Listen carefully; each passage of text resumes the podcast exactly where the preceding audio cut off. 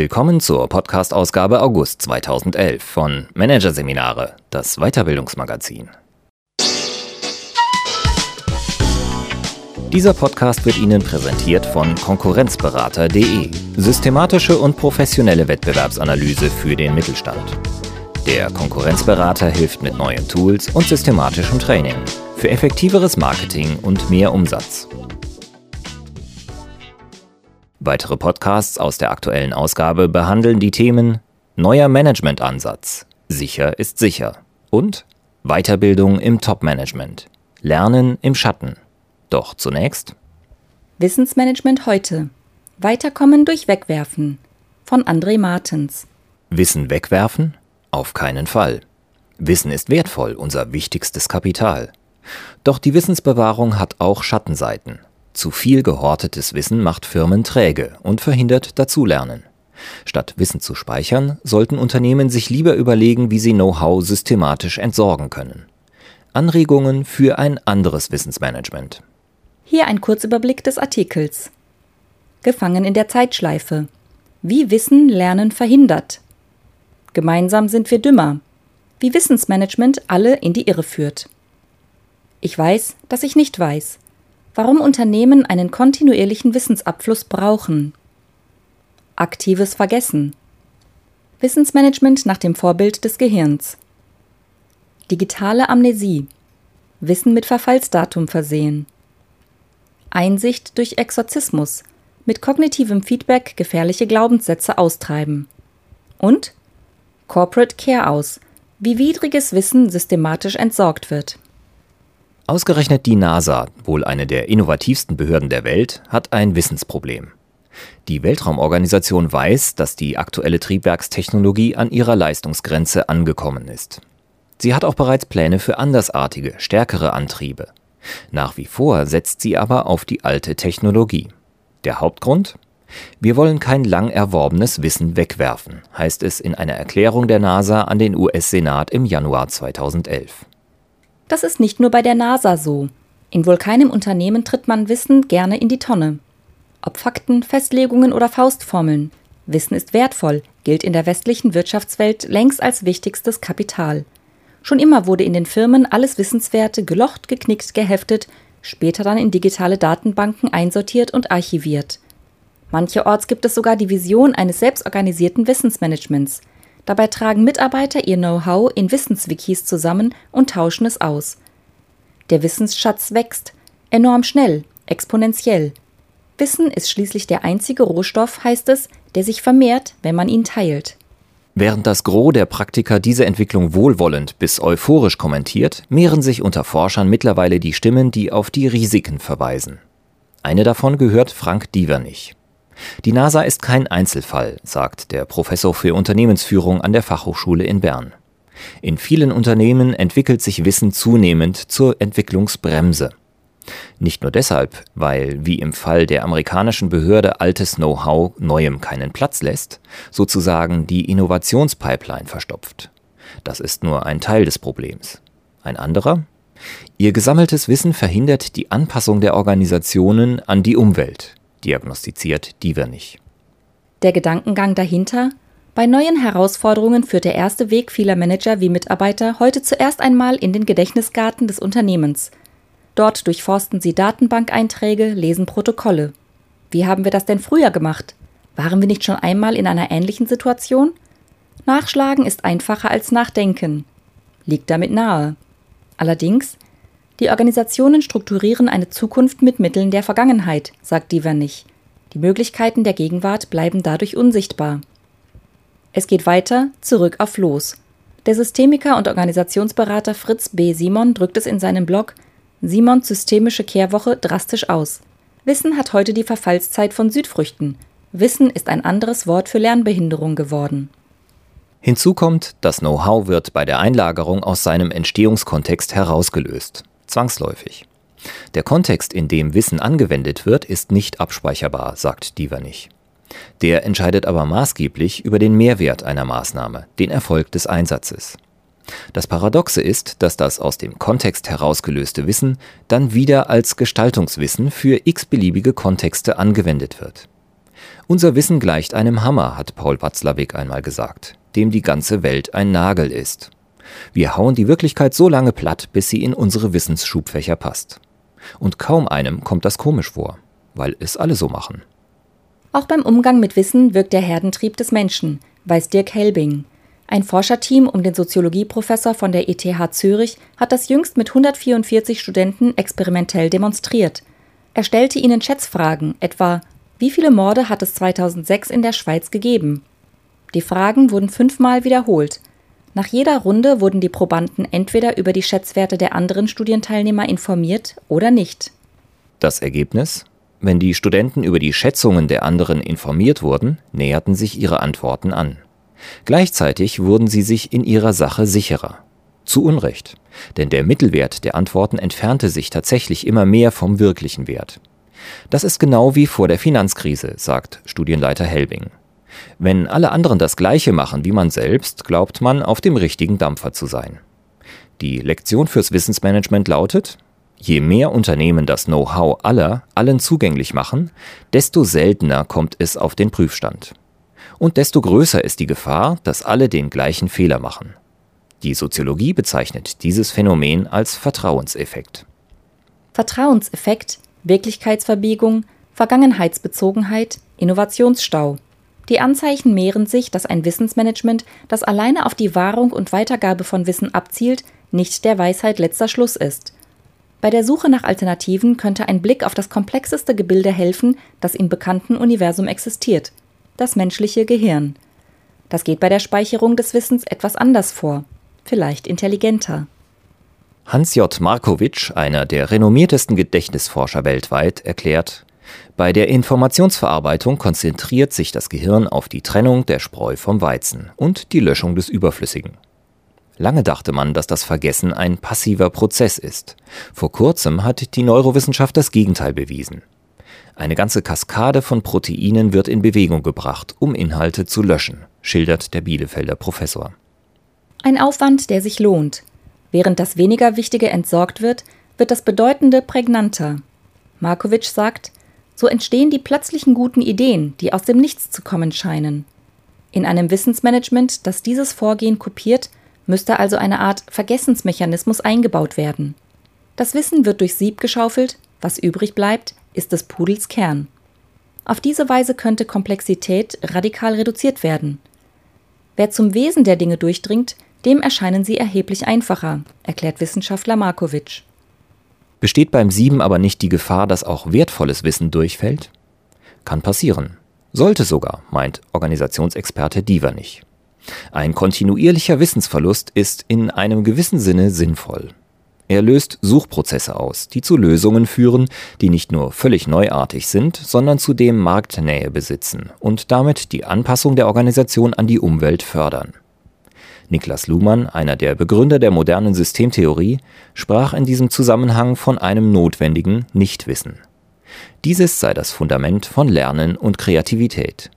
Ich weiß, dass ich nicht weiß, also lerne ich. Bei der Installation eines Vergessensmechanismus im Unternehmen könnten Programme helfen, die eigentlich entwickelt wurden, um zu verhindern, dass Userspuren im Web ebenso lange sichtbar bleiben wie Fußabdrücke in frischem Zement. Das wohl erste hat der Informatiker Tadayoshi Kono von der Universität Washington geschrieben. Vanish heißt sein Dienst, mit dem ein Verfallsdatum für Dateien festgelegt werden kann. Ist dieses erreicht, werden die Daten mittels Einwegverschlüsselung zerstört. Nach dem gleichen Prinzip funktioniert das Programm Expire von Michael Backes, Professor an der Universität des Saarlandes. Nicht nur der Exitus von Textdateien oder Bildern, sondern auch von ganzen Webseiten oder Blogs kann mit dem Programm festgelegt werden vergessen auf Termin. Der Organisationspsychologe Rolf Rüttinger sucht ständig abseits des Mainstreams nach Wissen, das Firmen weiterbringen kann. Die Idee, mithilfe der neuen Exitus-Programme Sand ins digitale Gedächtnis von Unternehmen zu streuen, ist in seiner kleinen Denkschmiede, der Unternehmensberatung Pro Talent in Pullach, entstanden. Zwar kann ein digitales Verfallsdatum die Löschung von Daten im Unternehmensgedächtnis nicht garantieren, denn die Daten könnten in der Zwischenzeit weiter verbreitet oder anderswo abgespeichert worden sein, räumt Rüttinger ein.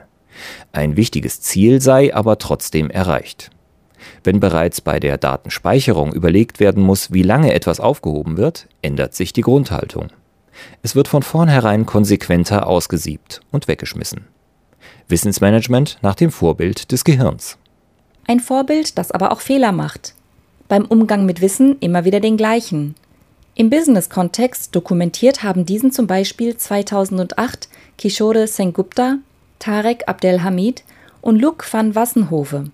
Die amerikanischen Professoren ließen erfahrene Projektmanager über Wochen hinweg fiktive Softwareprojekte leiten.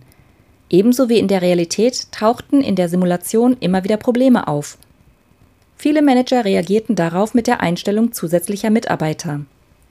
Da die Projekte aber ziemlich komplex waren, brachten die Neueinstellungen keine positiven Effekte. Im Gegenteil, die Einarbeitung kostete zusätzlich Zeit, die Fehler der Neuen sorgten für weitere Verzögerungen. Das Erstaunliche, trotzdem stockten die meisten Manager bei Problemen weiterhin zuerst die Manpower auf. Sie lernten nicht dazu. Die Erklärung laut Studienbericht die Führungskräfte hätten schon sehr früh in ihrem Berufsleben bei der Durchführung weniger komplexer Projekte gelernt, dass es sinnvoll ist, das Team zu vergrößern, wenn es eng wird. Dieses Wissen habe sich tief ins mentale Modell eingebrannt. Die physiologische Psychologie spricht in diesem Zusammenhang von Glaubensansichten. Glaubensansichten sind wie Vorurteile, sie werden durch minimale, sporadische Bestätigungen verstärkt, hingegen durch Gegenargumente oder Gegenbeispiele nur wenig geschwächt, erklärt Gedächtnisexperte Markovic. Der Grund dafür ist unter anderem, dass es für uns vorteilhaft ist, stabile Ansichten unserer Umwelt zu haben. Sie helfen uns, neuartige Situationen schnell zu kategorisieren, zu interpretieren und zu inkorporieren und verhindern damit mitunter, aus Erfahrung klug zu werden. Die Grunderkenntnis freilich ist ein alter Hut. Schon vor 75 Jahren formulierte der Ökonom John Maynard Keynes, das Problem liegt nicht darin, neue Ideen zu entwickeln, sondern darin, den alten zu entkommen. Komplexe Lösungen in Unternehmen, die bei der Flucht helfen, gibt es bis heute allerdings nicht. Frank Dievernich schlägt ein Wegwerfmanagement vor als ergänzendes Gegenstück zum Wissensmanagement eine Art Corporate Care aus in den Köpfen. Der Besen wird überall dort angesetzt, wo Staub drauf liegt. Aussagen wie das haben wir schon immer so gemacht, rufen die Putzkolonne, zum Beispiel einen Trupp interner Berater, auf den Plan. Divanich sagt, die gleicht die alten Annahmen mit der Wirklichkeit ab, prüft, ob sie noch aktuell und zeitgemäß sind. Insbesondere all das, was die Beschäftigten ganz sicher zu wissen glauben, wird in den Blick genommen. Sicherheit wird zum Warnsignal. Annahmen, die unsicher sind, werden sowieso überprüft, so der Organisationsexperte. Und alles, was als überholt identifiziert wird, kommt in die Tonne. Das bedeutet Arbeit, vor allem Überzeugungsarbeit. Kognitives Feedback ist der beste Weg, um festgefressenes Wissen loszuwerden, konstatiert Karl-Heinz Geisler, Professor für Wirtschaftspädagogik an der Universität der Bundeswehr in München. Ursache-Wirkungszusammenhänge müssen aufgeschlüsselt, Gegenargumente entkräftet werden. Auf diese Weise könne Platz im Wissensspeicher, Raum für Neues geschaffen werden. In der Praxis wird dieser Zwischenschritt allerdings nur selten vollzogen. Wir leben in einer Einschalt-Ausschaltkultur, stellt der Pädagoge fest. Neues Wissen wird eingefüllt, das alte vorher aber nicht in den vorhandenen Wissenskorpus integriert. Die Folge? Es gelingt nicht, das neue Wissen auf die Straße zu bringen. Die Mechanismen, die den Transfer verhindern, sind bekannt. Neues erzeugt immer auch einen gewissen Widerstand, weil es Gewohnheit gefährdet. Und spätestens dann, wenn es brenzlig wird, greift man aufs altbewährte zurück. Bekanntes suggeriert Sicherheit.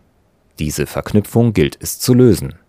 Wir brauchen nicht nur Lehrer, sondern auch Entlehrer, spitzt Geißler zu. Die Entleerung kann im Rahmen von Seminaren geschehen. Ein Beispiel? Die Umsatzzahlen sacken kontinuierlich ab, die Verkaufsstrategie greift nicht mehr. Ein Seminar fürs gesamte Vertriebsteam wird entwickelt. Titel Warum wir mit unserer Verkaufsstrategie gegen die Wand fahren. Wichtig bei einer solchen Veranstaltung laut Geißler allein auf das Problem fokussieren, noch keine Lösung anbieten. Die könnte dann in einem zweiten Seminar zwei Wochen später präsentiert werden. Der Grund, warum Problem und Lösung zeitlich entkoppelt werden sollten? In der Zwischenzeit wird Spannung aufgebaut. Die Lösung wird dann auch als Erlösung empfunden, sagt Geißler. Die Chance, dass sie bei den Betroffenen auf offene Ohren stößt, steigt. Ein Mittel, um es der mentalen Müllabfuhr noch leichter zu machen, entsprechende Bilder schaffen. Denn das Gehirn denkt überwiegend in Bildern, erklärt Psychologe Rüttinger. Dazu könne das zu entsorgende Wissen beispielsweise aufgeschrieben und der Zettel weggeworfen werden. Ich habe bei meinen Seminaren früher schon mal einen Mülleimer in die Mitte des Raumes gestellt, erzählt Rüttinger. Und wie bei so vielen Herausforderungen kommt schließlich auch bei der Entsorgung veralteter Vorstellungen, kontraproduktiven Know-hows, gefährlicher Glaubensansichten oder einfach wertlosen Wissens den Führungskräften die Schlüsselrolle zu. Zum Wegwerfen gehört Mut. Und Mut braucht mutige Vorbilder, sagt Rüttinger. Er schildert den Fall eines CEO, der als Sanierer in ein kriselndes mittelständisches Unternehmen kam. So richtig gesehen hatte ihn in den ersten Tagen niemand. Am Freitag hatte er dann mit der zweiten Führungsebene ein Meeting anberaumt. Die Hauptabteilungsleiter versammelten sich pünktlich und blickten auf den Tisch, auf dem ein halber Meter an Ordnern stand. Der neue CEO betrat den Raum, setzte sich wortlos hinter den Tisch und wischte mit einer kraftvollen Armbewegung die Ordner herunter die in einen riesigen Papierkorb krachten. Erst dann stellte er sich vor, schildert Rüttinger, und verteilte ein einzelnes Blatt. Auf dem stand alles, was die Führungskräfte zunächst wissen mussten.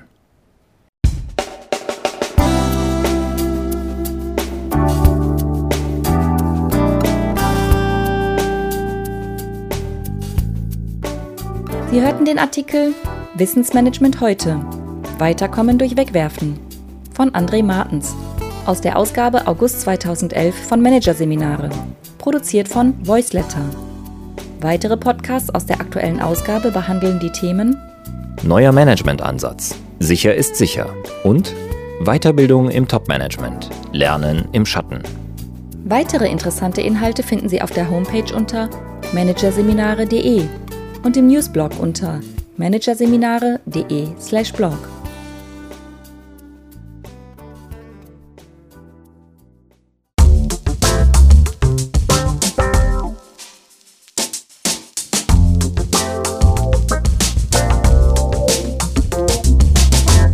Das war der Podcast von Managerseminare, das Weiterbildungsmagazin. Ausgabe August 2011. Dieser Podcast wird Ihnen präsentiert von www.konkurrenzberater.de. Konkurrenzanalyse als Navigationssystem für den Wettbewerb.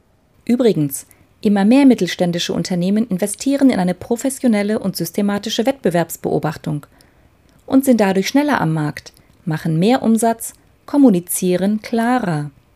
Mehr Informationen Beratungs- und Trainingsangebote zum Thema Konkurrenzanalyse finden Sie unter www.konkurrenzberater.de.